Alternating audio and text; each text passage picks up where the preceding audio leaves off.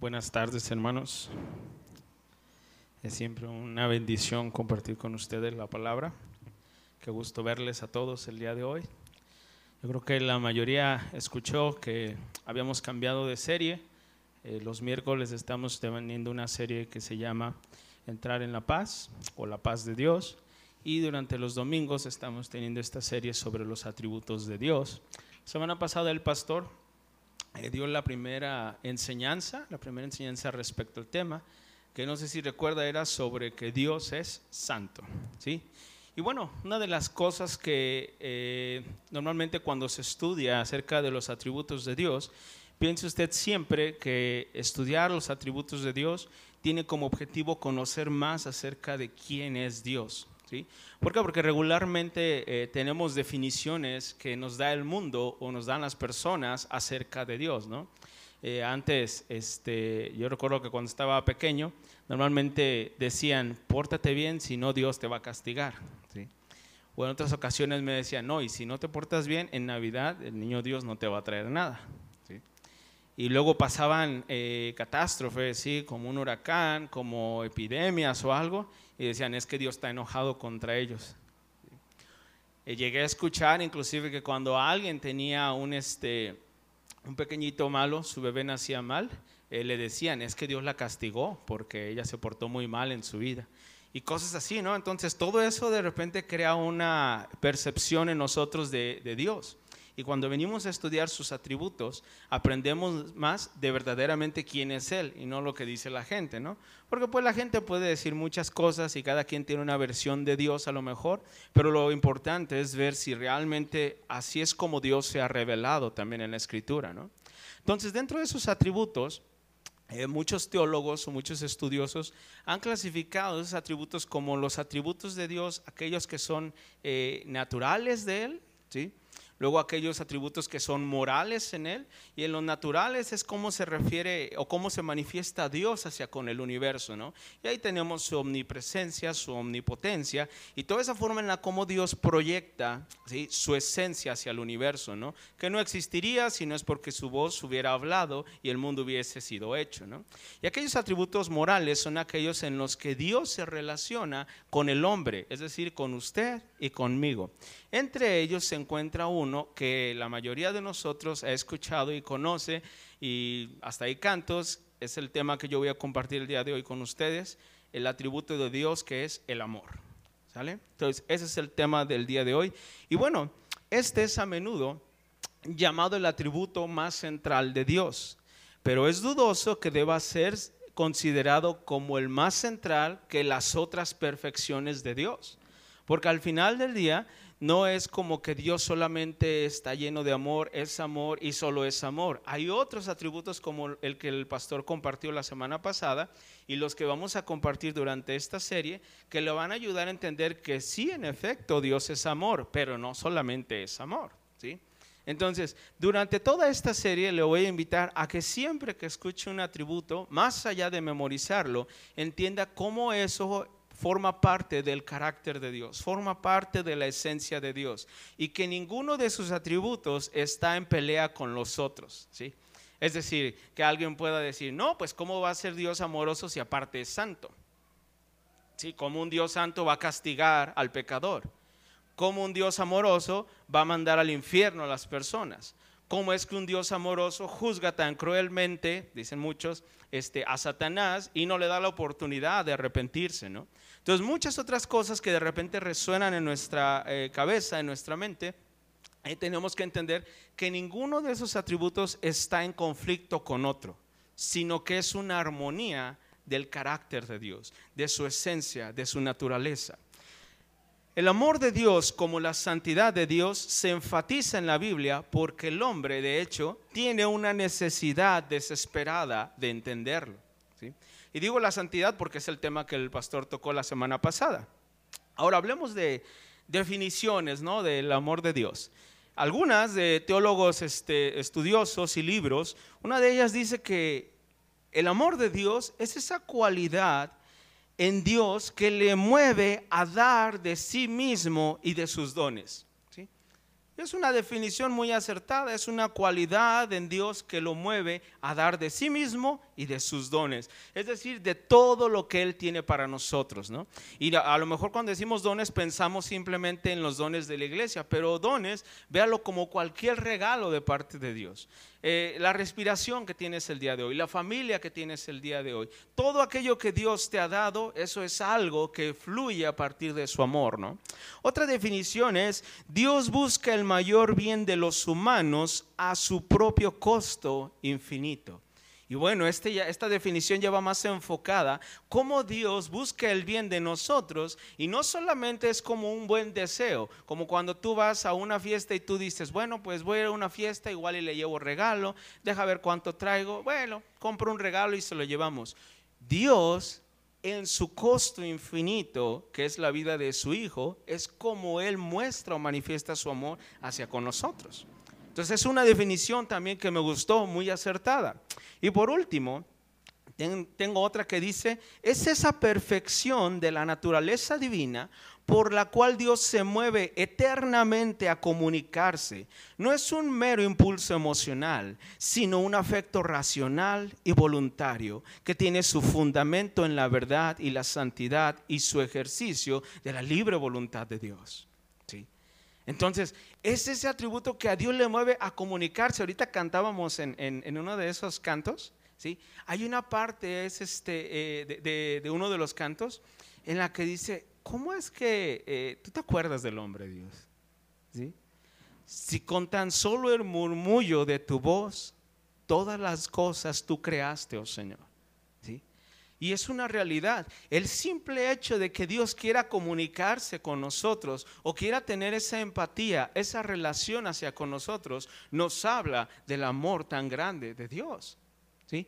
Yo lo he pensado mil veces. ¿Qué necesidad tiene Dios de mí? ¿Qué necesidad tiene Dios de ti? Piénsalo. Muchas veces lo han dicho, ¿no? Eh, yo sin Dios soy nada, pero Dios sin mí sigue siendo Dios. Y esa es la realidad. Entonces dices, y bueno, ¿y para qué? ¿Para qué tanto afán de Dios de acercarse hacia nosotros? ¿Para qué tanto afán de Dios de enviar a su Hijo? ¿Para qué estamos reunidos en una congregación hablando de su palabra? ¿Y por qué Dios promete que se va a manifestar en medio de la reunión? ¿Cómo es que Dios cuando alguien está predicando, de repente el que está predicando ni se da cuenta y está moviendo el corazón de alguien? ¿Cómo un Dios tan perfecto, tan santo, tan bueno, tiene esa misericordia de a simples criaturas, ¿sí? acercarse a ellas, comunicarse con ellas, manifestar su amor en ellas. Ese es el Dios del que hablamos cuando nos referimos al Dios de la Biblia. Es ese Dios. Y bueno, en primer lugar, Vamos a ver, eso es como que la introducción para que usted más o menos se vaya metiendo al tema y vamos a empezar a ver y estudiar ese amor de Dios, ¿no? Más allá de las definiciones, más allá de lo que pensamos, vamos a ver también qué hay en la palabra de Dios. Para empezar, normalmente cuando se refiere la Biblia, especialmente el Nuevo Testamento, al amor de Dios, eh, figura una palabra que el pastor en otras ocasiones cuando nos ha hablado del amor del prójimo y el amor hacia los hermanos, una palabra que va relacionada al amor que es el ágape o el agapao, también es una traducción que hay en el griego. Y esta es la palabra con la que en el Nuevo Testamento se refiere regularmente al amor de Dios. Y bueno, ¿qué es esto de ágape o agapao? denota un amor razonado en lugar de un amor emocional, pero no desprovisto de emoción. Es decir, es un amor, ¿sí? Razonado, ¿sí? En la mente de Dios en lugar de un amor emocional. ¿Qué es un amor emocional para nosotros? Bueno, muchas veces lo han dicho que o lo han tratado de explicar o ejemplificar en las relaciones amorosas, ¿no? ¿Qué pasa en la etapa del enamoramiento? Ahorita que los jóvenes están teniendo una serie acerca del noviazgo. En la etapa del enamoramiento, dice el pastor, no vemos. ¿Sí? No se ve nada. En el enamoramiento es algo casi, casi solamente emocional. ¿Sí? No hay nadie que te pueda convencer de que esa persona de la que tú estás enamorado tiene defectos. Estás completamente convencido de que es perfecta la persona. Y todo el mundo alrededor te dice, no es cierto, no es cierto. ¿Sí? Es más, hasta si con, tu, con su familia te acercas tú, la familia te va a decir, no, si la conocieras, si lo conocieras a este. ¿A cuántos de los que se casaron les dijeron a algunos de sus familiares, te dije, ¿da? ¿Cómo era? ¿Sí? A ver, entonces pasa, ¿no? Ese es un amor emocional. ¿Por qué? Porque te priva de la razón y se enfoca solamente en la emoción. Bueno, el amor de Dios no es así. El amor de Dios es un amor razonado, ¿sí? no solamente emocional, pero no quiere decir que no incluye la emoción en ello. La diferencia es que no es guiado por la emoción, a como nos pasa a nosotros. Y esto también lo puedo ejemplificar como en el matrimonio. ¿sí? Nuestro amor por nuestra, este, en este caso por mi esposa, su esposo, su esposa, eh, ya es un amor razonado, pero no desprovisto de una emoción. ¿Por qué? Porque tú dices, yo me casé con ella. Yo en mi caso me casé con mi esposa. ¿sí? Y yo sé que ni ella ni yo vamos a tener ni el mismo cuerpo. Yo sé que ni ella ni yo conocíamos ciertas virtudes y defectos unos de otro, pero aún con ello yo sigo amándola. Y ella también a mí. Bueno, yo pienso. Seguimos amándonos. Es un amor razonado, ¿sí? No solamente emocional, porque si fuera solamente emocional, ya le hubiera dicho yo, ¿sabes qué? Adiós. O a lo mejor ella ya me hubiera dicho, ¿sabes qué? Que te aguante tu mamá, yo ya me cansé. ¿Sí? Ya no, es un amor razonado en el que dice, no, yo te amo. ¿Sí? Te amo, no es por pura emoción, es un amor razonado, pero también hay una emoción en ella. Bueno, ese es el amor que Dios tiene hacia con el ser humano. ¿Sí? Uno que ama al objeto independientemente del valor del objeto y aunque el amor no sea correspondido. Y esto es algo que casi, casi es muy especial de Dios. Se ha dicho que el ser humano regularmente ama en virtud, en virtud del valor del objeto a quien está amando. ¿sí? De hecho, de ahí han salido hasta eh, comentarios de que hay padres que tienen más amor por un hijo que el otro. ¿sí? Y de ahí salen los favoritos. Y dicen, no, es que tú amas más a fulanito. Y como padres siempre vamos a decir, no, amamos a todos igual, porque no lo vemos. Porque sin querer podemos llegar a manifestar un amor más sobre alguien que sobre otra persona. Y muchas veces, esto es notorio, muchas veces como padres amamos más o aman más a aquel que ven más indefenso. Suele pasar en muchas ocasiones. ¿eh? ¿Sí? Pero normalmente nuestro amor está delimitado por el valor de la persona o la cosa que estamos amando. Y el amor de Dios es independientemente de su valor o si es correspondido. Es decir, Jesús cuando estaba en la cruz muriendo, no fue como que dijo, Dios, perdona sus pecados, ¿sí? porque no saben lo que hacen. Bueno, los de este que está aquí, ese no, porque ese sí me pegó bien duro y me encajó la lanza. No estaba así haciéndolo Dios. Cuando Él lo dijo, lo dijo de una forma general. Señor, perdónales porque no saben lo que hacen. ¿sí? Cuando Jesús llama a Judas, ¿sí? le estaba amando al final del día. Alguien lo ha dicho, ¿no? Jesús nunca le dijo así como que a Pedro, Pedro, búscate una alacrán y ahorita que se duerma Judas, ahí se lo avientas por debajo. Como que no ves, pero se lo avientas, Pedro. Y no es como que lo odiaba, ¿sí? hacía de comer y Judas comía. Iban a una parte y estaban conviviendo y Judas ahí estaba conviviendo también.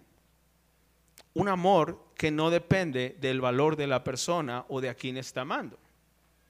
Ahora, vamos ahí al, ¿cuál es el pasaje de oro, no? Que conocemos, ¿sí? 3.16, Juan 3.16, vamos a Juan 3.16. Aquellos que no se saben el pasaje de oro, este es el pasaje de oro, ¿no? Que dice, porque de tal manera en Juan 3:16 amó, y esa es la palabra y el ágape, el agapao. Amó Dios al mundo que ha dado a su Hijo unigénito para que todo aquel que en él cree no se pierda, mas tenga la vida eterna. ¿sí? Entonces, esta es una de las palabras que denotan ese amor que le acabo de describir. Un amor que es razonado, ¿sí? no es meramente emocional. Imagínate a Jesús, ay, qué padre morir en la cruz. no es algo que emociona al final del día. Si tú lo ves en Getsemaní, en Getsemaní él estaba batallando porque no había una emoción positiva solamente, sino que él estaba batallando e inclusive le dice, Señor, o a su padre le dice, si es posible que pase de mí esta copa, pero no sea mi voluntad, sino la tuya. No sea como yo digo, sino como tú dices. Ves que no solamente es emocional, sino que es razonado. Él decía, te amo Padre y yo voy a hacer esto yo voy a cumplir con este trabajo. Pero no es como que sea algo emocional solamente. Y aparte, en ese momento cuando él decía, pase de mí esta copa, él estaba pensando en la obra que iba a completar y todavía eh, Judas, él sabía dónde estaba Judas. Sabía que ya había ido a traicionarlo. Y de todas maneras él dice, voy a ir. ¿Cuántos de nosotros si nos hubieran dado una tarea parecida, nos hubiera desanimado todos aquellos que nos iban a traicionar?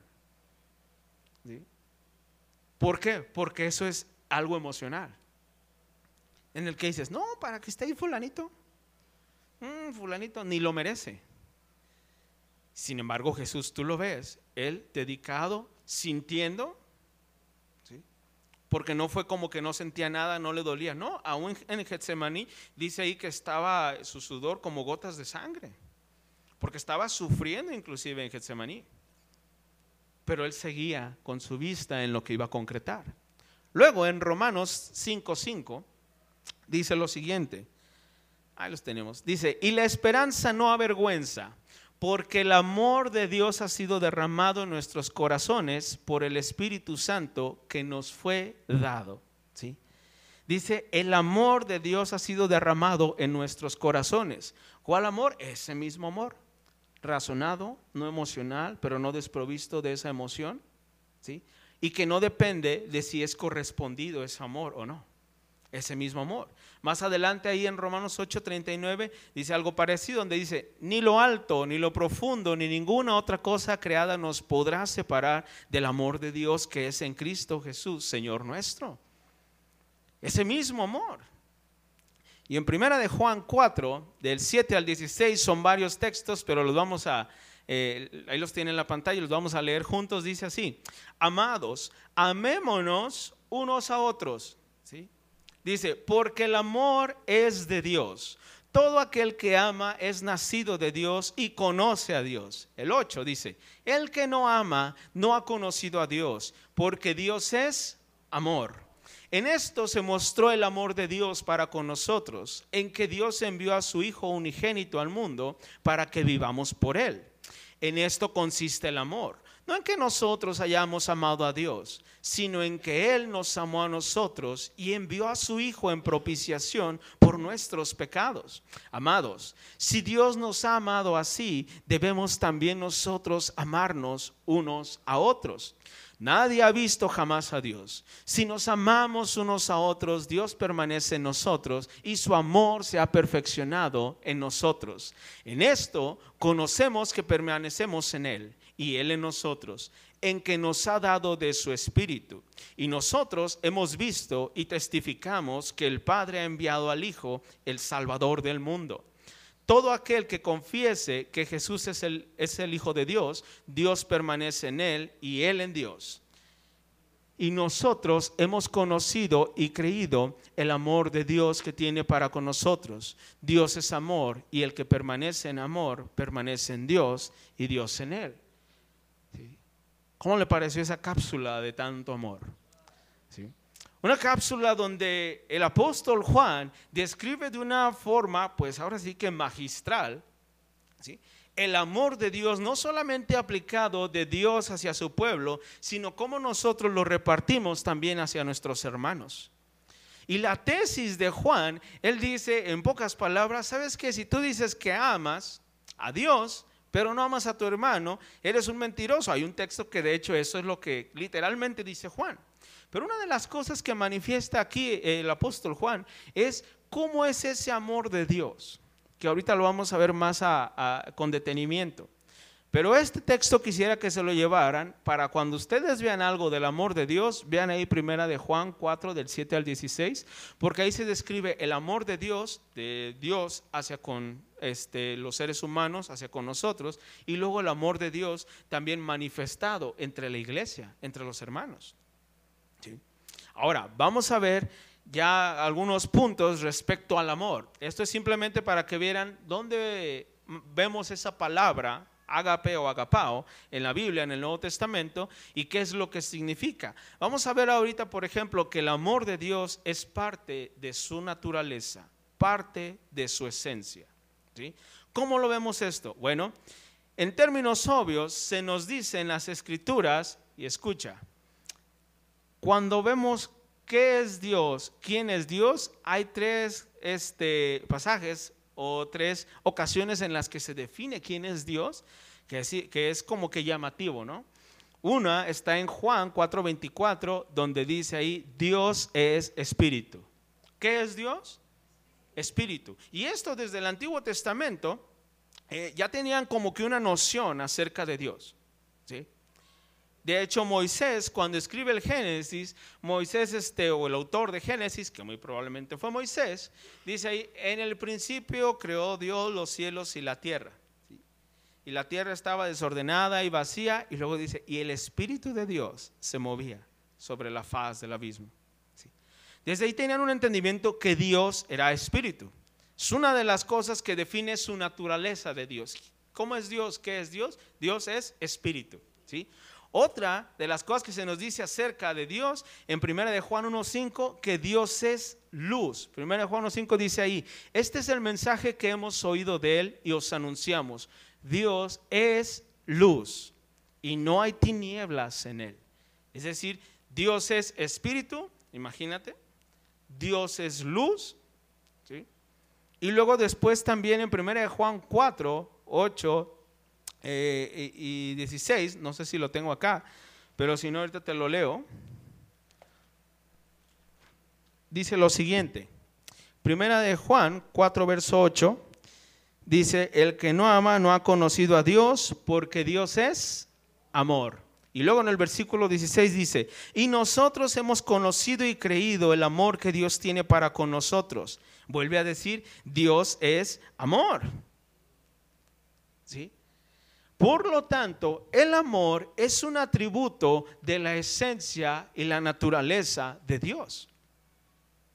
Sin embargo, sería incorrecto decir, el amor es Dios. Ojo con el juego de palabras. ¿Por qué? Porque al hacerlo, ¿sí? haría del amor el único atributo de Dios. Y no es así. Es decir, que Dios solo posee el atributo del amor o el atributo principal de Dios es el amor. El amor de Dios es equivalente en grado a la santidad de Dios o cualquier otro atributo de Dios. ¿Sí? Sin embargo, debido a que la santidad de Dios debe ser comprendida por el hombre pecador y el amor de Dios también, porque Él es, es inconcebible para el hombre pecador, estos atributos se enfatizan en la Biblia. Por eso tenemos de hecho aquí dos veces en las que se nos señala, Dios es amor, Dios es amor, pero no significa que es solo amor, es parte de su esencia, es parte de su naturaleza, pero no lo es el todo, ¿sí? sino que eso nos ayuda a comprender más acerca de cuál es la naturaleza de Dios. Un Dios lleno de amor. Y recuerda, cada que pienses en amor, piensa en ese amor que no es solamente un impulso emocional. Piensa en ese amor que no depende del valor que tú o yo tengamos hacia con Él. Y no depende de si es correspondido o no. Dios ha hecho cosas aún sin que tú y yo las merezcamos. Y ese es el amor de Dios. Y es parte de Él. Luego, vamos a ver, eso es su esencia, su naturaleza. Vamos a ver que el amor de Dios, y esto empieza como que a destruirnos la cabeza, el amor de Dios es eterno y, digo, eh, este, ahorita a ver que la misma Biblia lo dice. ¿sí? Y digo, es impactante porque de repente, eh, digo, en nuestros días cada vez es más común ver cómo los matrimonios se este, quiebran, cómo los matrimonios cada vez son más de papel, se destruyen de la nada. ¿sí? Con los chavos estamos teniendo esta serie acerca del noviazgo y hemos mostrado también algunas estadísticas de cómo ha evolucionado el matrimonio y los divorcios. Y prácticamente el matrimonio va en caída y los divorcios van en subida. ¿Sí? Esa es la realidad. Y cada vez es más difícil decir, te juro amor por siempre. ¿Sí? Cada vez es más difícil creer hasta que la muerte nos separe. Y antes, como seres humanos, el ver a una, este, a una pareja ya grande, ¿sí? algunos que ya con su bastoncito, este, y, pero iban abrazados.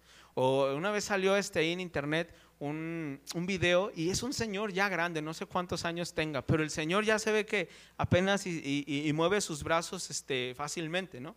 Ya está grande un anciano, pero está así y tiene a su esposa a un lado y anda como que se guapió su esposa y le anda tomando fotos así.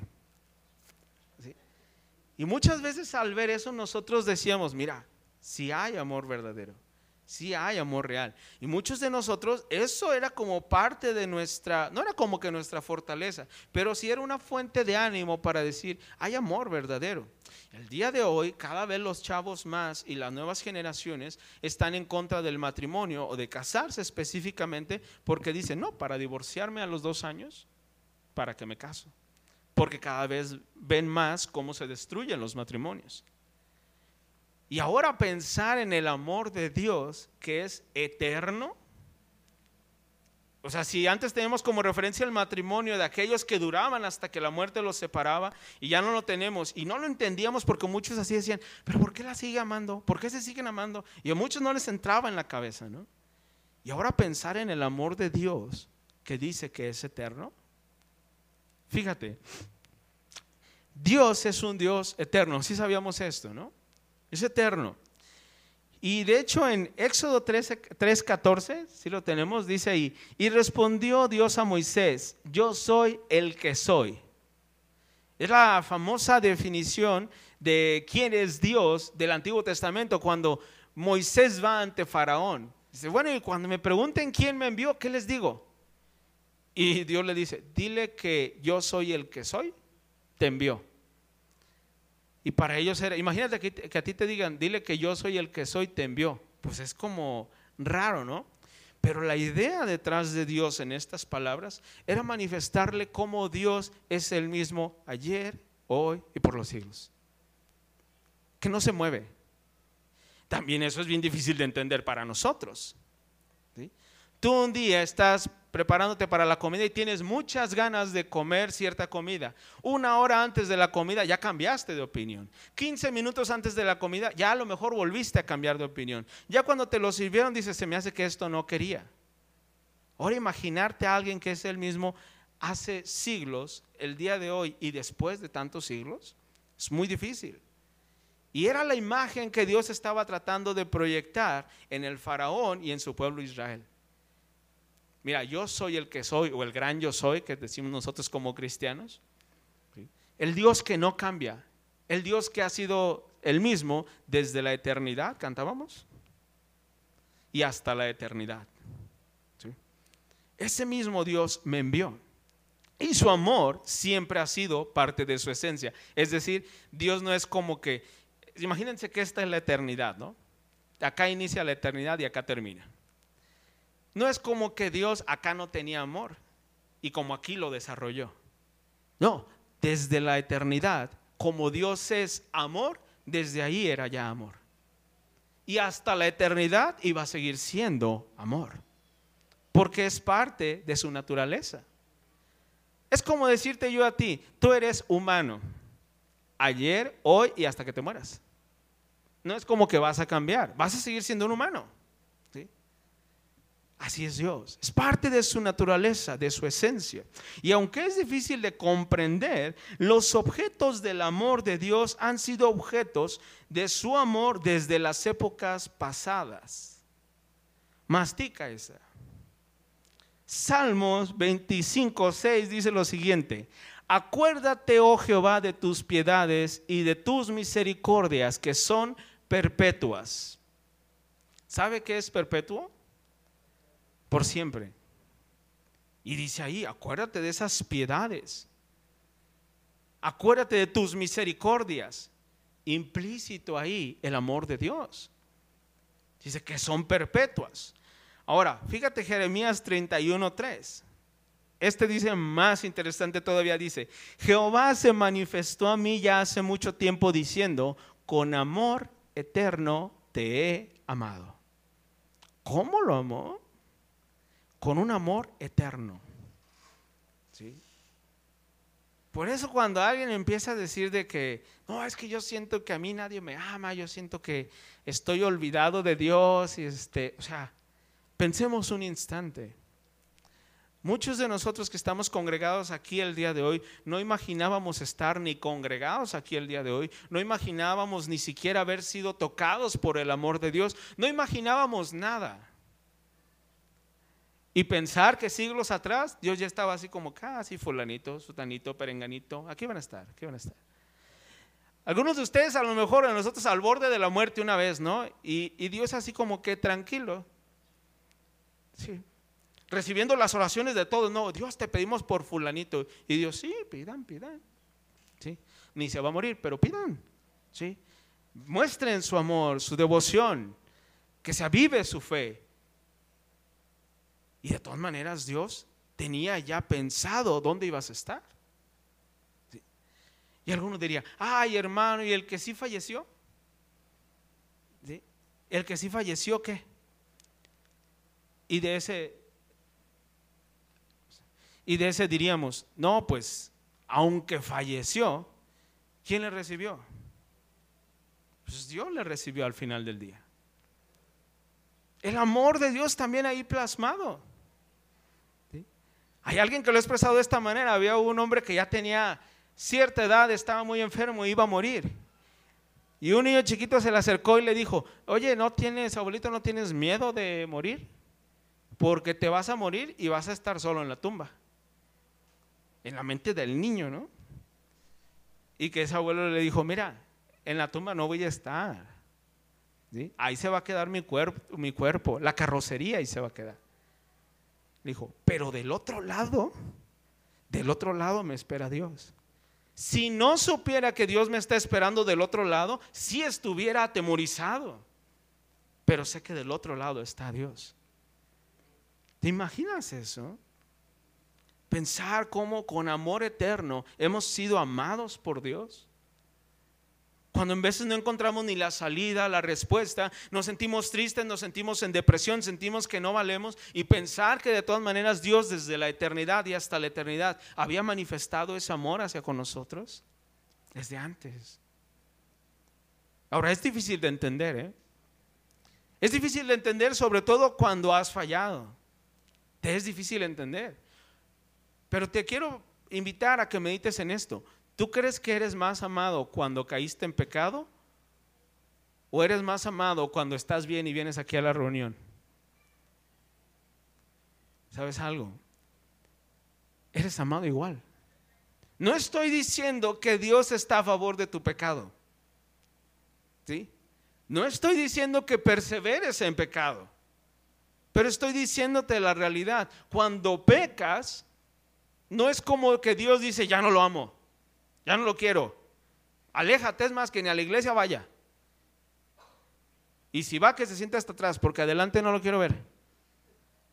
No es así Dios, sino que Dios de todas maneras, ¿qué, dice la Biblia? Ahorita en Juan 3:16 veíamos, ¿no? Que de tal manera dio a su Hijo para que todo aquel que en, que en Él crea no se pierda, sino que tenga la vida eterna. ¿Tú crees que Dios no sabía que de todas maneras íbamos a fallar en el proceso? Y de todas maneras nos iba a seguir amando. Entonces, de ninguna manera estoy diciendo que se justifica el que una persona persevera en el pecado. No estoy diciendo eso. Estoy diciendo que tú no eres más amado cuando estás bien que cuando estás mal. Dios de todas maneras tiene ese mismo amor. ¿Quieres entenderlo? ¿Cuándo quieres más a tu hijo? ¿Cuando falla o cuando está bien? Los que somos padres. Los quieres igual. Simplemente cuando falla te duele.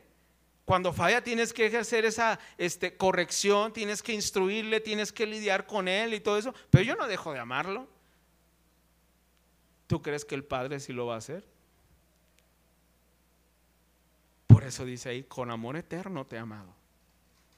Entonces, cada que tengas esas eh, dudas existenciales de si, no sé por qué estoy aquí en el mundo, yo no sé si, eh, cuál es mi propósito, yo no entiendo qué hacer ni nada, acuérdate siempre que el amor de Dios que ha sido derramado en ti, no lo derramó el día que tú viniste a la iglesia, lo derramó hace dos mil años y aún antes ya era parte del plan y propósito que Dios tenía para la humanidad. Desde antes. Es decir, ha sido un amor eterno desde la eternidad pasada y lo será en la eternidad futura. Qué bendición saber que el gran y santo Dios amaba a su pueblo antes de que el cielo y la tierra fueran llamados a existir. Que Él había puesto su corazón en ellos desde la eternidad. Cuando lees en Génesis, en el principio creó Dios los cielos y la tierra, desde antes ya te amaba. ¿Sí? Cuando Adán y Eva caen, ¿sí? Desde antes ya te amaba. Cuando Jesús viene a la tierra antes de la Navidad, desde antes ya te amaba Dios. Cuando Jesús muere en la cruz, desde antes seguía amándonos. Cuando Él venga, hermano, te va a seguir amando. Sí. Y hasta la eternidad. Por eso está el pasaje de oro. De esa magnitud fue el amor de Dios que dio a su Hijo para que era la manera más grandiosa y la única manera en la que Dios podía salvar a la humanidad, mostrando una bomba de amor, mostrando un amor a tal magnitud que, como dicen muchos, ¿no? ¿Cómo es posible que un hombre ahí, simplemente sufriendo unas horas, pague por toda la humanidad? Sí, porque pues ese hombre que colgaba ahí en el madero, vale mil veces, millones de veces más que tú y yo y todos juntos aquí reunidos. Era el precio adecuado para pagar por nuestra maldad, por nuestro pecado. Y le costó su vida. Desde siempre, hermano. Luego, aparte de que es eterno, el amor de Dios es incondicional incondicional.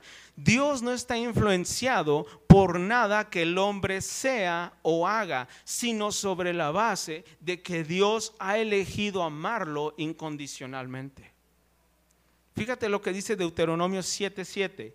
Dice así, no por ser vosotros más que todos los pueblos que eh, os ha querido Jehová y os ha escogido, pues vosotros era, erais el más insignificante de todos los pueblos. Dios le está hablando a Israel.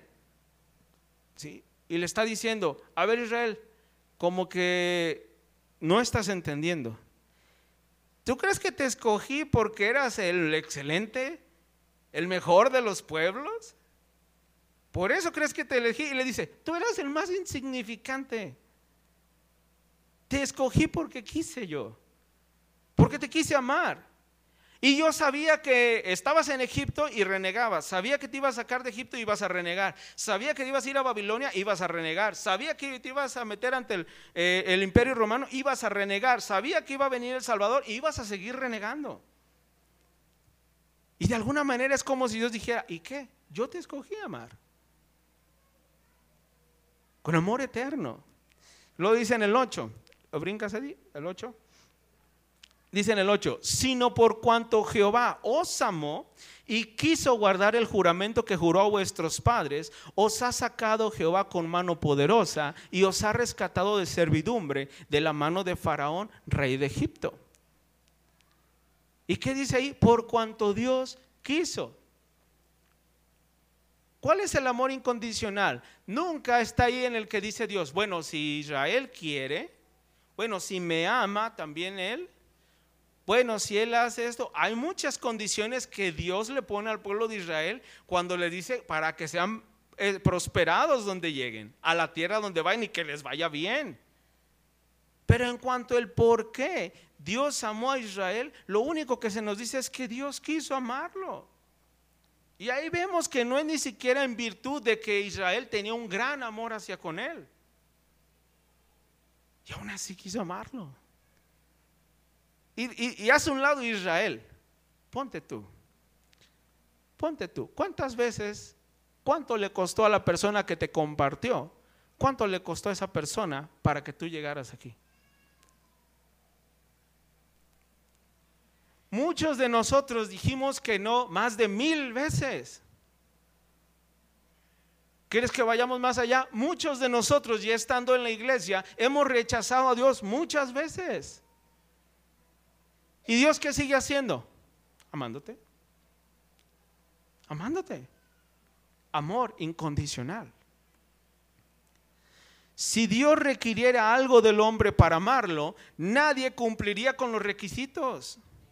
El único que, lo he dicho antes, el único que ha amado a Dios con toda alma, con, toda su alma, con todas sus fuerzas, con toda su mente, ha sido Jesús. Es el único. De ahí en más, ni Moisés, ni Noé, ni Adán, ni Eva, nadie lo ha hecho. Porque han sido hombres que cayeron. Entonces, ¿quién podría ser amado en virtud de que Él llame a Dios? Ninguno de nosotros. De hecho, lo que leímos en Juan es, eh, dice ahí, este, este es el amor de Dios, no en que nosotros hemos amado a Dios, sino que Dios nos amó primero. Amor incondicional. En Efesios 2, 4 y 5 dice lo siguiente, pero Dios, que es rico en misericordia, por su gran amor con que nos amó, dice, aun estando nosotros muertos en pecados, nos dio vida juntamente con Cristo. Por gracia sois salvos. Y lo que está aquí denotando el apóstol Pablo es cómo Dios nos salvó, no cuando ya éramos buenas personas. Dios no te amó ya cuando vio que dejaste de decir groserías. Ah, y ahora sí. O ya cuando empezaste a cambiar este, tu forma de vivir. Ahí no fue cuando Dios te empezó a amar. Dice aquí, cuando estabas muerto en tus pecados, ahí te amó Dios. La mayoría de nosotros se nos compartió del Evangelio y nos hablaron de Dios muchos de nosotros en el peor momento de nuestra vida, cuando ya no sabíamos ni por dónde ir. Y es cuando llega Dios. Dios no esperó a que tú cambiaras. Dios te amó, te compartieron y luego viniste y empezó a surtir un cambio en ti. Pero imagínate que Dios espere a que cambien las personas para amarlas. Nunca nadie calificaríamos para ser amados por Dios. Y deja de eso, seríamos como el pueblo de Israel. Hoy calificaríamos, mañana no. Hoy calificaríamos, mañana no. Así no la llevaríamos. ¿Por qué? Dígame cuántos pueden levantar la mano de aquí de esta semana que dice, yo esta semana no pequé, hermano. Somos el pueblo de Israel. Hay veces que lo pecamos, ahora sí que sin querer queriendo, porque las situaciones nos eh, llevaron a una presión en la que llegamos a pecar. Pero hay otras veces en las que, ¿cuántos hemos sido necios? Aunque suene la palabra fuerte. ¿Cuántos hemos sido necios en nuestro pecado? ¿Te das cuenta que ese es un momento en el que tú rechazas deliberadamente a Dios? ¿Y te das cuenta que Dios no dejó de amarte? Ya al ratito cuando ya entiendes y te cae el 20 de que la regaste, ahí estás, ay Dios, oh perdóname, ya en la alabanza, ahí estás llore y llore. Y estás llore y llore y sabes que Dios te va a recibir. Porque Él no se mueve con tus este, acciones, ni, ni te abandona, ni te deja. Sino que, como dice también Pedro, está esperando a que te arrepientas. Pero no te ha dejado de amar. Es difícil de entenderlo, ¿no? Porque no tenemos un punto de referencia. Yo amo a mis hijos, pero por ejemplo, hacia con los demás, los de afuera, ¿Cuántos de ustedes cuando alguien les ha hecho daño, eh, no lo amas? El más santo de aquí que diga, yo sí, ajá. Llega un momento en el que dices, no, pero es que ya me dañó, es que me hizo esto y lo otro. Ese es el momento en el que tú sabes que estás como que aguardando algo y no lo estás amando a la persona. ¿Sí? Y Dios no es así, Dios no se emociona y dice, ah, ya no lo voy a amar. No, Dios sigue amando de todas maneras. Podemos agregar que la misericordia y la gracia o el favor de Dios hacia el pecador no se basan en obras del hombre, sino en el amor de Dios. Dice Tito 3, versos 4 y 5. Pero cuando se manifestó la bondad de Dios nuestro Salvador y su amor para con los hombres, nos salvó no por obras de justicia que nosotros hubiéramos hecho, sino por su misericordia, por el lavamiento de la regeneración y por la renovación en el Espíritu Santo. Dice ahí que cuando llegó el tiempo, Dios en su bondad, en su misericordia, en su amor, dice, nos salvó no por nada que nosotros hubiésemos hecho, sino por su misericordia, por el amor que Él tuvo hacia con nosotros. Amor incondicional. Por lo tanto, Dios nos amó porque fue según su voluntad. Porque quiso manifestar un amor incondicional hacia con nosotros. ¿Cuántos de nosotros dirían, no, pues eh, cuando Dios puso a Adán y a Eva en el jardín de Edén, ahí en el huerto, ¿sí? alguna vez yo escuché un, bueno, un este, líder religioso de otra iglesia que dijo, es que Dios no sabía que la iban a regar. Y yo dije, bueno, vuelvo a lo mismo, ¿no? Hay que ver quién es el Dios de la Biblia, ¿no? El Dios de la Biblia dice ahí que sí sabe qué es lo que iba a pasar. Y muchos de nosotros al entender eso, yo les he preguntado varias veces a ustedes, ¿no? ¿Cuántos de ustedes dirían, no, mejor no creo nada? A la primera estos se van a este, revelar van a hacer lo malo. ¿Cómo lo hace Dios? Porque Él quiere y con amor, ¿sí? Nos redime, se entrega por nosotros, nos ama. Un amor incondicional. Luego, me voy rápido. El amor de Dios es, ya dijimos, eterno, parte de su naturaleza, es incondicional también. El amor de Dios es infinito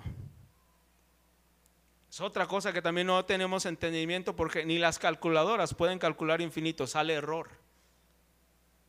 Ni nosotros entendemos que es un Dios finito, ni su amor infinito. Derivado de un Dios infinito, su amor es ilimitado y sin medida. La anchura y la longitud y la altura y la profundidad del amor de Dios sobrepasa el conocimiento del hombre. Es decir, ni lo va a entender, hermano. No lo va a entender. Fíjate, Efesios 3, 18 dice lo siguiente, según nos escogió en él antes de la fundación del mundo, para que fuésemos santos y sin mancha delante de él. El siguiente dice, ah, ¿no está el otro? Ya me voy, el 2. ¿Sí está? Ah, ahí está. Y de conocer el amor de Cristo que excede a todo conocimiento. Ah, pero ese es el 3.19, ¿no? Bueno, el 3.19 es, es donde él ya nos dice cómo Dios cuando manifiesta su amor y pone, fíjate cómo, cómo lo describe, dice la anchura, la longitud, la profundidad y la altura, es decir, todo el universo, ¿sí? a lo ancho, a lo alto, a lo largo, a lo profundo, ¿sí? en todas esas dimensiones entra su amor. Por eso digo que no lo comprendemos, porque usted y yo a lo mucho hemos visitado, no sé, dos, tres países. Y el amor de Dios sobrepasa no solamente nuestro mundo, el universo. Ya lo dijimos aún en la eternidad. Aún ahí está. Un amor infinito derivado de un Dios que es tan grande, derivado de un Dios que es infinito. Entonces, su amor es ilimitado, tiene una profundidad que nadie puede sondear, tiene una altura que nadie puede escalar, un largo y un ancho que desafía la medición por cualquier estándar de una criatura. Piénsalo de esta manera para entender el amor ilimitado o infinito de Dios. Cuando tú le dices a tu hijo o a una persona, si pensamos en el matrimonio, por ejemplo, cuando le dices, te juro amor por siempre, tú siempre está limitado. Porque tarde o temprano te vas a morir, sea en la vejez o sea por un accidente o por lo que sea. Aunque tú le digas siempre, tú estás limitado porque tú mismo eres un ser limitado. Cuando Dios dice que ama al ser humano, como Él es un Dios infinito, su amor también no está limitado por nada, es un amor también infinito, porque Él mismo lo es. Luego, me voy rápido, el amor de Dios también es inmutable. Vamos a ver después qué es eso. Pero si el amor de Dios fuera tan voluble como el amor del hombre, entonces nadie estaría seguro en el amor de Dios. Pero debido a que Dios es un Dios inmutable, entonces su amor es inmutable. ¿Qué es un amor inmutable? Lo que ya les decía hace rato. Ha habido problemas inclusive familiares en los que una mamá de alguna manera eh, expresa odio hacia con sus hijos El amor que normalmente se conoce de una madre, de repente por diversas circunstancias se puede ver eh, vulnerado o se puede ver afectado y ese amor ya no es el mismo amor con el que amaba a su hijo o a su hija, porque es un amor voluble. Es un amor que está sujeto al cambio que hay en las vidas de las personas. Por eso es que también están los divorcios. Porque es un amor voluble muchas veces. Un amor que cuando ya le huelen los pies ya no lo amo tanto. Un amor que ya cuando no me trata igual ya no lo amo tanto. Un amor que ya cuando no es lo mismo no lo amo tanto. Es un amor voluble. El amor de Dios no es así. Si no, imagínate cuántos de nosotros estaríamos seguros. Vendrías a la iglesia y dirías, híjole, ¿cómo estará de humor el día de hoy Dios? ¿Qué tal que yo estoy aquí bien feliz cantando desde la eternidad y Él está enojado? A lo mejor no hay nada de parte de Dios el día de hoy. Pero Dios es inmutable. Dado que el amor de Dios no cambiará ni puede cambiar hacia los objetos de su amor, no hay nada que pueda separar el amor de un Dios omnipotente hacia con su pueblo, hacia con nosotros. Fíjate en Romanos 8:35 al 39, fíjate lo que dice. ¿Quién nos separará del amor de Cristo? Y es una pregunta. Y luego él dice, tribulación o angustia o persecución o hambre o desnudez o peligro o espada. El siguiente dice, como está escrito, por causa de ti somos muertos todo el tiempo, somos contados como ovejas de matadero. Antes, en todas estas cosas somos más que vencedores por medio de aquel que nos amó. Por lo cual estoy seguro de que ni la muerte, ni la vida, ni ángeles, ni principados, ni potestades, ni lo presente, ni lo porvenir, ni lo alto, ni lo profundo, ni ninguna otra cosa creada nos podrá separar del amor de Dios que es en Cristo Jesús, Señor nuestro. Un amor inmutable. O sea, Dios te ama el día de hoy y en una semana Dios te sigue amando igual. No se mueve, no cambia. No es como que esté Dios allá diciendo, y para eso me mandé a mi hijo. No, no estás viendo cómo está ya el hermano Iván. No es así, es un Dios que simplemente Él está feliz, Él está contento. ¿Por qué? Porque su obra es perfecta, lo que Él hizo. Nosotros somos los imperfectos. Y aún con eso Dios no se mueve. ¿Sí? Aún con eso Dios está tranquilo y está expresando su amor hacia con nosotros. Oye, hermano Iván, y cuando me equivoco, cuando he pecado, Dios es inmutable en su amor. En su amor es inmutable. En la forma en la que trata con nosotros, sí hace algo Dios. ¿Por qué? Por su mismo amor. Ya lo dice Hebreos, ¿no? Que padre es aquel que no azota, que no disciplina a aquel que recibe por hijo. Pero ¿cuántos saben que aún en, la instrucción y en la disciplina hay un amor que se está manifestando? De hecho, una de las, eh, de las evidencias más grandes de que tú si eres un hijo de Dios es que cuando te equivocas, cuando pecas, cuando erras el blanco, Dios viene y te disciplina. Dios viene y te corrige. Y no estoy diciendo que te va a mandar solamente la enfermedad, te va a dar COVID, dengue al mismo tiempo, te vas a andar muriendo. No necesariamente es eso, sino que tú sabes, Dios está tratando conmigo. Dios está tratando conmigo. Y puede usar diferentes medios, ¿eh? Desde la escasez, sí, la enfermedad, situaciones con tu familia, situaciones en diferentes partes de tu, eh, de tu entorno. Y sabes que es Dios empujando, empujando, empujando. ¿Por qué? ¿Porque te odia? No, porque Él te ama. ¿Sí?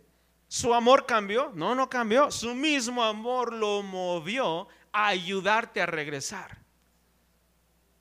Imagínate tú que vas caminando y si tú fueras una ovejita, ¿sí? si vas caminando y de repente como ovejita te sales del camino, ¿sí? el pastor que te ama, que es Dios, este pastor al verte si no te trae es alguien que no te ama. ¿sí? Pero por ese amor que siente contigo, va y te trae al camino, pero te sigue amando igual. No se movió su amor sino al contrario, cuando te saliste del camino, su mismo amor lo movió a buscarte y a traerte de regreso, que es cuando viene la, corrección, cuando viene la disciplina, la restauración. ¿Cuántos de aquí han sido tratados por Dios? ¿Sí? que dice, no, yo mejor este, por las buenas. Decía un hermano de aquella, no, yo soy cobarde, yo con tres cachetadas tengo. Yo con eso ya me, me pongo otra vez en el camino. Porque Dios va a buscar restaurarte, pero no va a dejar de amarte. Eso es lo que enseña la Biblia. En Juan 10, 28 dice lo siguiente, y yo les doy vida eterna y no perecerán jamás, ni nadie las arrebatará de mi mano. Luego el otro dice, mi Padre que me las dio es mayor que todos y nadie las puede arrebatar de la mano de mi Padre. Híjole, también esto es como que difícil de comprender, ¿no? Pero piénsalo así, no es como que un día está Dios allá en el cielo y de repente, ¿sí? De repente llega el ángel y dice, oye Dios, fíjate que fulanito ya no va a la iglesia. Y Dios, ¿y cómo? ¿Qué pasó? ¿Qué? No, pues llegaron los de la secta no sé cuál y se lo llevaron. No es así. Dice aquí, nadie las puede arrebatar de su mano. Vuelvo al ejemplo del pastor. Un buen pastor, un pastor que ama sus ovejas. ¿Tú crees que si ve venir el lobo, ¿sí? el pastor no las va a defender? ¿Por qué las va a defender? Por su mismo amor por ellas las va a cuidar. ¿Sí? Si alguna se escapó o se fue por el camino y un lobo la mordió o algo, el mismo amor de Dios lo va a llevar a ir por ella, a cuidarla, restaurarla y animarla otra vez. Su amor no va a cambiar. Su amor va a seguir siendo el mismo. Y repito, es muy difícil para nosotros entenderlo, porque ¿cuántos de nosotros de repente hasta batallamos, no sé, con nuestro derredor, ¿no? Hay veces que mi hijo me dice, tú no me quieres. Y como padre, así cuando te dicen así como, ah, ¿cómo? No, es que tú no me quieres. Cuando no le he dejado ir a algún lado, cuando no hago lo que él quiere, ¿no? Y ya le lo traigo a la palabra, ¿no? La otra vez uno de ellos venía y lo traje ahí en Proverbios, ¿no? ¿Qué dice aquí el Proverbio? Y ahí está leyendo, ¿da? Y luego dice, esa es la Biblia, como que ha de haber dicho, no me estará terapiando. Sí, es la Biblia en el celular, pero es la Biblia, hijo, ¿no? Pero nuestros hijos normalmente nos suelen decir eso porque hay algo que nosotros hacemos que ellos no entienden. Nosotros así somos hacia con Dios. En veces confundimos que Dios nos está, eh, está tratando con nosotros con que Dios ya nos dejó de amar. Y vuelvo a lo mismo, el propósito de estas enseñanzas de los atributos de Dios es que entendamos quién es Dios, cuál es su carácter, cuál es su naturaleza. Y si un día tú estás en una situación difícil o algo en lo que tú dices, ¿y aquí dónde está Dios? Ahí está Dios. Ahí está. El hecho de que todo esté gris, el hecho de que todo no tenga sentido, no significa que Dios te ha dejado de amar. ¿Sí? Oye, Iván, ¿y cómo le hago para entenderlo? No, pues no necesitas entender nada. Necesitas confiar simplemente en Dios. Que Dios está detrás de. Por último, me voy rapidísimo para cubrir todo. Cristo posee el atributo divino del amor, como es de esperarse. ¿Sí? Sabemos que nada puede separarnos del amor de Dios. Romanos 8:35 lo llamó el amor de Cristo. No dice el amor de Dios. Dice ahí, ¿quién nos separará del amor de Cristo? Es decir, ¿por qué señalo esto? Porque algo, algo que tenemos que puntualizar no es solamente que Dios amó al mundo y que mandó a Jesús como en una forma de que, ni modo, no hay de otra Jesús, tienes que ir sino que también el Señor Jesús nos amó y nos ama. Y lo que hizo en la cruz fue por amor propio también de Él, que también Él nos amó. Y ese amor que, que, Jesús manifestó venía obviamente del Padre de Dios, pero Él vino a la tierra y lo proyectó con su vida. ¿Sí? estaba presente en Cristo. Cristo no solo fue enviado por el Padre, sino que Cristo mismo murió voluntariamente por la humanidad por su propio amor.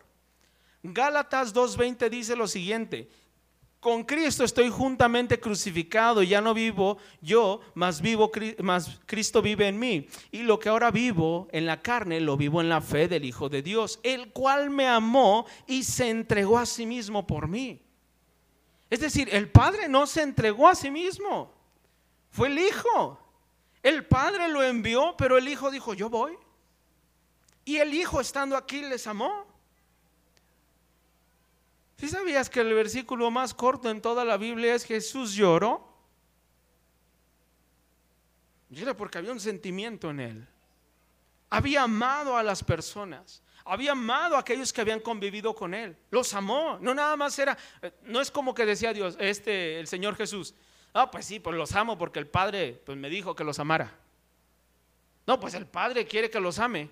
No, de Él brotaba, de Él fluía ese amor hacia con nosotros. Efesios 5:2 dice lo siguiente, y andad en amor como también Cristo nos amó y se entregó a sí mismo por nosotros, ofrenda y sacrificio a Dios en olor fragante. En el 25 ahí, Efesios 5:25 dice, maridos, amad a vuestras mujeres, así como Cristo amó a la iglesia y se entregó a sí mismo por ella. ¿Cómo hizo Dios? Dios nos amó. Cristo presente aquí en la tierra, también manifestó ese amor entregándose voluntariamente y por amor por su iglesia. Cristo es llamado Dios nuestro Salvador cuando Él y su amor aparecieron por la humanidad. Tito 3:4 dice así, pero cuando se manifestó la bondad de Dios, nuestro Salvador y su amor para con los hombres. Ahí vemos el amor de ese Dios eterno manifestado en un hombre que venía a entregar su vida en pago por nuestros pecados. Un amor, repito, con todo lo que te he dicho anteriormente, un amor eterno, inmutable, infinito, un amor incondicional. ¿A poco crees que Pedro le amaba mucho? ¿A poco crees que Pablo estaba muy de acuerdo con el Señor Jesús? En el momento de su muerte es muy probable que nadie siquiera le creyera. ¿Sí? Porque todos estaban escandalizados, porque no sabían ni qué hacer, porque las emociones, la impulsividad, todo se apoderó de ellos. Y con todo él estando en la cruz, él podía decir, Padre, perdónalos. Un amor que sobrepasa nuestro entendimiento. Un amor que tú medítalo y todo y no vas a entenderlo. No vas a entenderlo. De hecho, yo estaba estudiando y decía, bueno, ¿y qué ejemplo te pongo? Pues no hay. O sea, casi siempre hay analogías buenas, ¿no? Así como, a ver, aquí voy a poner una analogía muy buena y, a ver, piensa, piensa. ¿Cómo, ¿Cómo ejemplifico el amor de Dios? No se puede, lo único que puedes decir es la cruz. Lo único que puedes decir es, así como murió el Señor Jesús, no hay otro ejemplo, hermano. Y el que ponga se va a quedar corto de lo que es el amor de Dios. No se puede, por tan grande que es. Juntos, tanto el Padre como el Hijo amaron a los creyentes y les dieron esperanza eterna. Segunda de Tesalonicenses 2.16 dice lo siguiente, y el mismo Jesucristo, Señor nuestro, y Dios nuestro Padre, el cual nos amó y nos dio consolación eterna y buena esperanza por gracia. El Señor Jesús y el Padre, que nos amaron que amaron a la iglesia y nos dieron consolación eterna. De nuevo, cada que hablas de parte de Dios o hablas algo de Dios, tienes que entender que es un ser eterno, que no está limitado por nada y sus atributos tampoco. Por último, hermanos, tengo cuatro o cinco puntos concluyentes. Número uno, si el creyente alguna vez dudara del amor de Dios, debería entender que así como Cristo es el objeto especial del amor de Dios, según Juan 15:9, los creyentes son el objeto especial del amor de Dios. Si algún día dudas de ello, Juan 15:9 dice, como el Padre me ha amado, así también yo os he amado. Permaneced en mi amor. Juan 17:23 dice lo siguiente, yo en ellos y tú en mí, para que sean perfectos en unidad, para que el mundo conozca que tú me enviaste y que los has amado a ellos, como también a mí me has amado. Efesios 1, del 4 al 5, dice lo siguiente, de nuevo, según nos escogió en Él antes de la fundación del mundo para que fuésemos santos y sin mancha delante de Él. En amor, habiéndonos predestinado, acuérdate siempre, en puro amor fue que lo hizo. Si aún algún día dudas de ese amor de Dios, tienes que entender que Cristo te amó y también el Padre te amó. Si el creyente, en segundo lugar, alguna vez piensa que es demasiado indigno para que Dios lo ame, debe de recordar que el amor incondicional de Dios se demostró mientras era enemigo de Dios. Si algún día tú llegas y dices, no, es que hoy vengo muy indigno, hoy como que Dios no me va a aceptar, hermano, señala a alguien de aquí que tú creas que sí es digno. ¿A quién de aquí? ¿Al pastor? ¿A su servidor? ¿A los maestros? Si nos ponen en una fila aquí a todos, hermanos, los servidores, les apuesto que les podemos dar todos testimonio de cómo hemos fallado durante los últimos días. Ninguno de nosotros es digno. Si un día tienen la idea de, no, es que hoy no puedo alabar a Dios porque vengo muy mal. Hermano, no eres indigno en el sentido de que puedes de todas maneras alabar a Dios, puedes de todas maneras acercarte a Dios porque no hay un punto en el que tú seas digno. Y si un día tienes dudas, lee Apocalipsis. En Apocalipsis dice que Juan está llorando porque de hecho están diciendo, no hay ninguno digno de abrir los libros. No hay ninguno. No se levantó ni Moisés, ni David, ni Aarón, ni Salomón. Nadie se levantó. Ni Pedro, ni el apóstol Pablo. Nadie se levantó. Y por eso Juan está triste, porque Juan dijo, ni yo. Ni yo y con las epístolas, ni yo y con los evangelios, ni yo y con las cartas, con todo lo que sé, ni yo soy digno de esto. Sí, y un ángel le dice, no llores, el cordero que fue inmolado, él es digno. Es el único, hermano. Así que nunca vengas, eh, te lo pongo de la otra parte, un día que vengas bien, no vayas a creerte como que vienes bien digno. Con los que servimos, ¿sí? Los que servimos aquí en la iglesia, muchas veces venimos, no están ustedes para saberlo, pero lo que callamos los servidores de la iglesia, muchas veces venimos y venimos con batallas, hermano. Ha habido muchas veces que hemos servido y en casa tuvimos conflictos. Y a lo mejor pecamos. Y a lo mejor ofendimos. ¿Sí? Y esas veces es cuando más, como decimos en México, más sedita vienes. Así como, no, pues confías en Dios. Y te digo algo, yo siempre he visto que cuando vienes así es cuando Dios te usa más. El peligro no es que vengas este, con un corazón quebrantado, el peligro es cuando vienes orgulloso. Que tuviste una semana este, excelente, que hiciste según tú un sermón excelente y no, vienes sobrado. ¿Sí? Te paras y prepárese, hermano, porque el día de hoy ando filoso. Prepárese porque el día de hoy, acabo de bajar del cielo ahorita en el tercer cielo estuve recibiendo revelación, hermano, y ahí le va la palabra. Desbordas ese orgullo. ¿sí? Ninguno de los que hemos venido a la presencia de Dios venimos dignos, hermanos.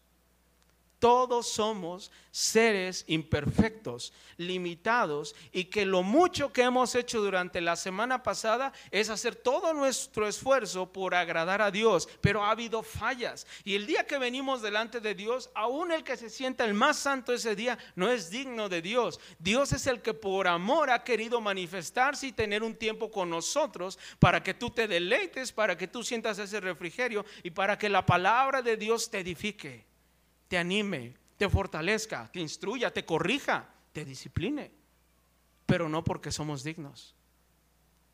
Nunca vengas creyendo que eres indigno, porque lo eres. Pero esa no es una limitación para acercarte a Dios. Al contrario, el día que sientas que eres más indigno es el día que más debes derramar tu corazón. Porque Jesús le dijo a unas personas, yo les digo que aquel al que mucho se le perdonó, mucho amó también.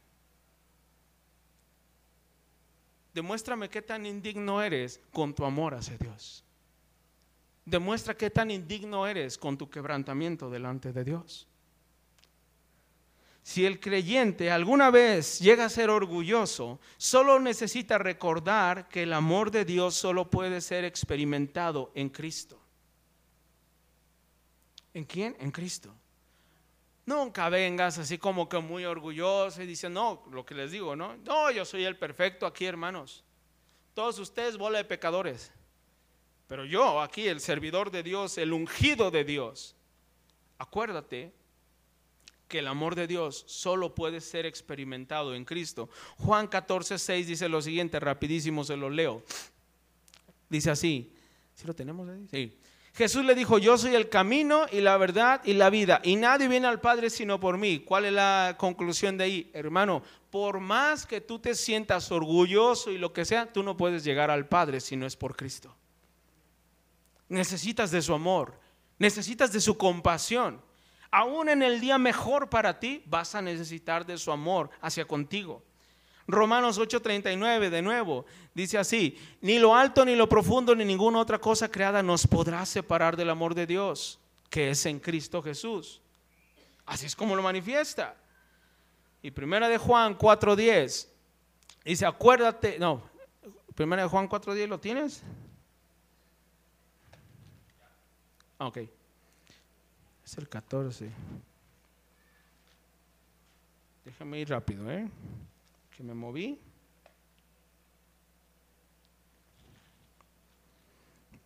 Ya sí, en el 10. Ahí está.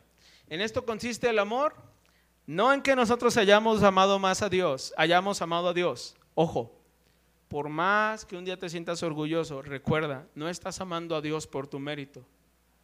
Estás amando a Dios porque Dios te amó primero.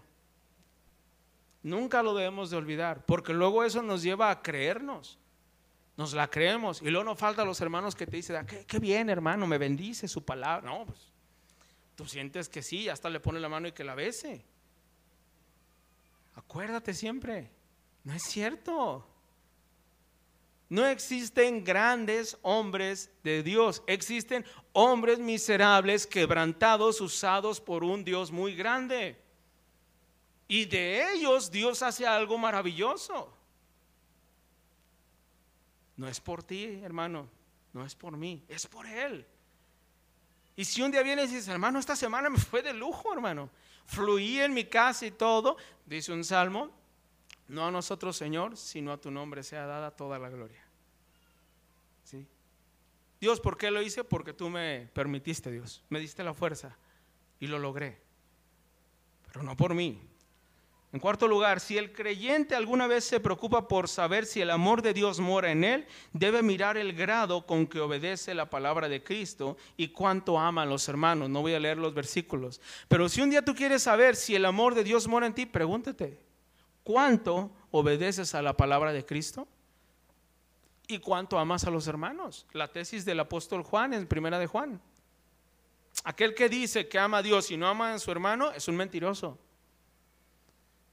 ¿Qué dijo Jesús? Si me amáis, dale me gusta, dale like ahí en el Facebook a los piolines.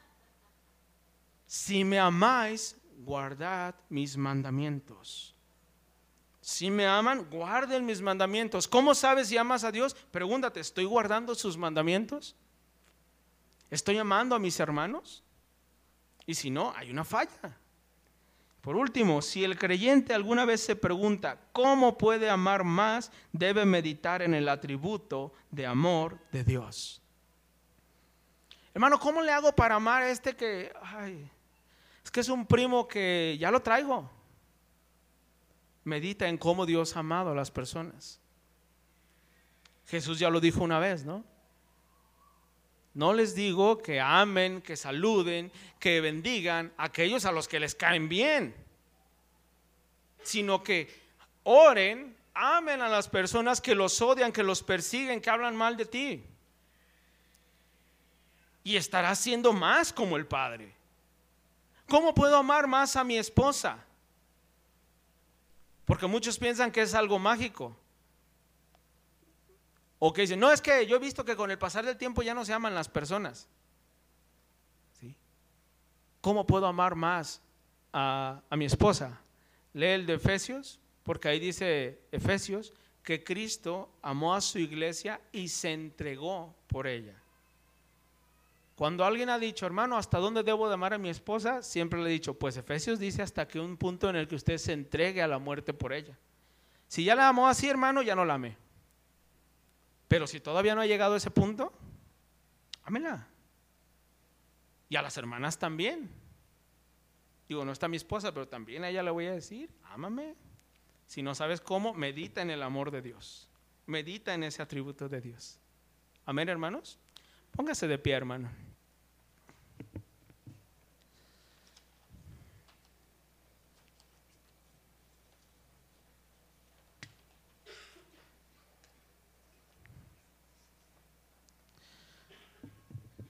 Pase de pie y medite en el amor de Dios. Padre, te damos muchas gracias por poder ver, Señor, a través de tu palabra, quién eres verdaderamente, Señor.